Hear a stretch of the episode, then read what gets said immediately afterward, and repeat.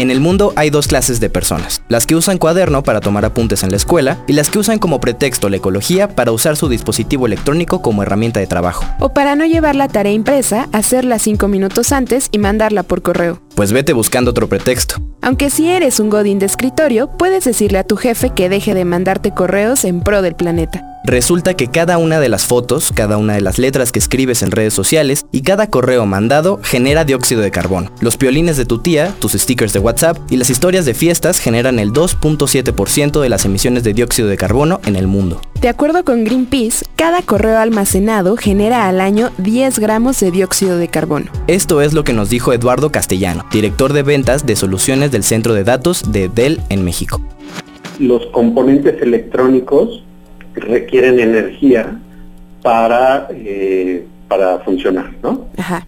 Y, entonces esa información que menciona este informe de Greenpeace, que igual después lo leemos con calma, pero básicamente lo que dice es que siempre que tú almacenas un dato, requieres una energía para grabarlo y después para accederlo. Entonces, eh, eh, ese, ese, esa se, se, convierte a fin de cuentas en una energía y como tú produces energía normalmente es con combustibles fósiles o con algún otro tipo de energía. El, el, reporte de Greenpeace, de Greenpeace, sin conocerlo, pues seguramente habla de que hoy en día no todos los centros de datos utilizan todavía las, las energías más limpias y todavía hay muchos combustibles fósiles para hacer funcionar la energía eléctrica y, hay un proceso ahí muy importante de transformación de cómo se abastecen estos centros de datos en su energía y yo te puedo decir que hay unos esfuerzos muy importantes a nivel mundial para ir reduciendo esas emisiones de dióxido de carbono y esos, esos, esos ese tipo de energía cada vez deberá ser más limpio. Entonces podemos empezar a exigirle a las empresas conciencia sobre el almacenamiento y la importancia de la utilización de las energías limpias, aunque sean más caras. Pero no le eches toda la responsabilidad a Google. Quedarte dormido mientras ves Netflix sin importar el avance de los capítulos o hasta prender tu celular genera contaminación. Tranquilo, no estamos pidiendo que te vuelvas ermitaño, solo que seas más responsable de tu uso de las tecnologías. De las recomendaciones a las empresas se encarga Eduardo.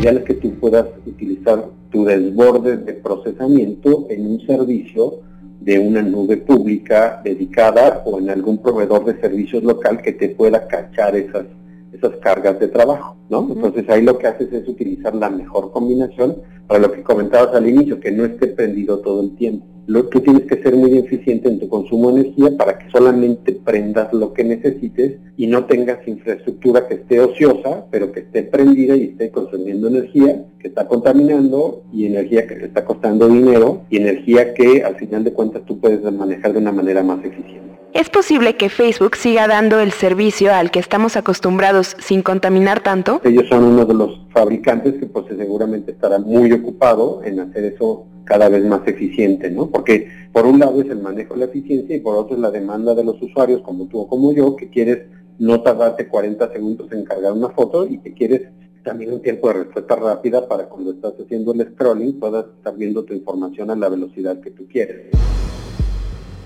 Entonces podrías dejar de subir todas tus fotos de comida y así generar menos contaminación. Además, también evitas la contaminación visual. Eduardo tiene otras opciones para las empresas. Podemos ya, eh, un equipo de almacenamiento, eh, podemos incluso ir a recogerlo, ¿no? En reciclaje yo diría que inclusive nosotros en Dell estamos muy ocupados, tenemos un programa que se llama Legacy of Good, en el cual estamos eh, recabando mucho plástico y oro que está en el ambiente, el plástico del océano, el oro de las tarjetas viejas y eso lo podemos lo metemos a reciclaje. Llevamos hoy aproximadamente 73 millones de libras recicladas y nuestro objetivo es llegar a 2000, al 2020 con 100 mil libras recicladas de plástico y de oro y que todo lo podemos, lo, estamos metiendo a trabajar en, empaques de nuestras nuevas computadoras.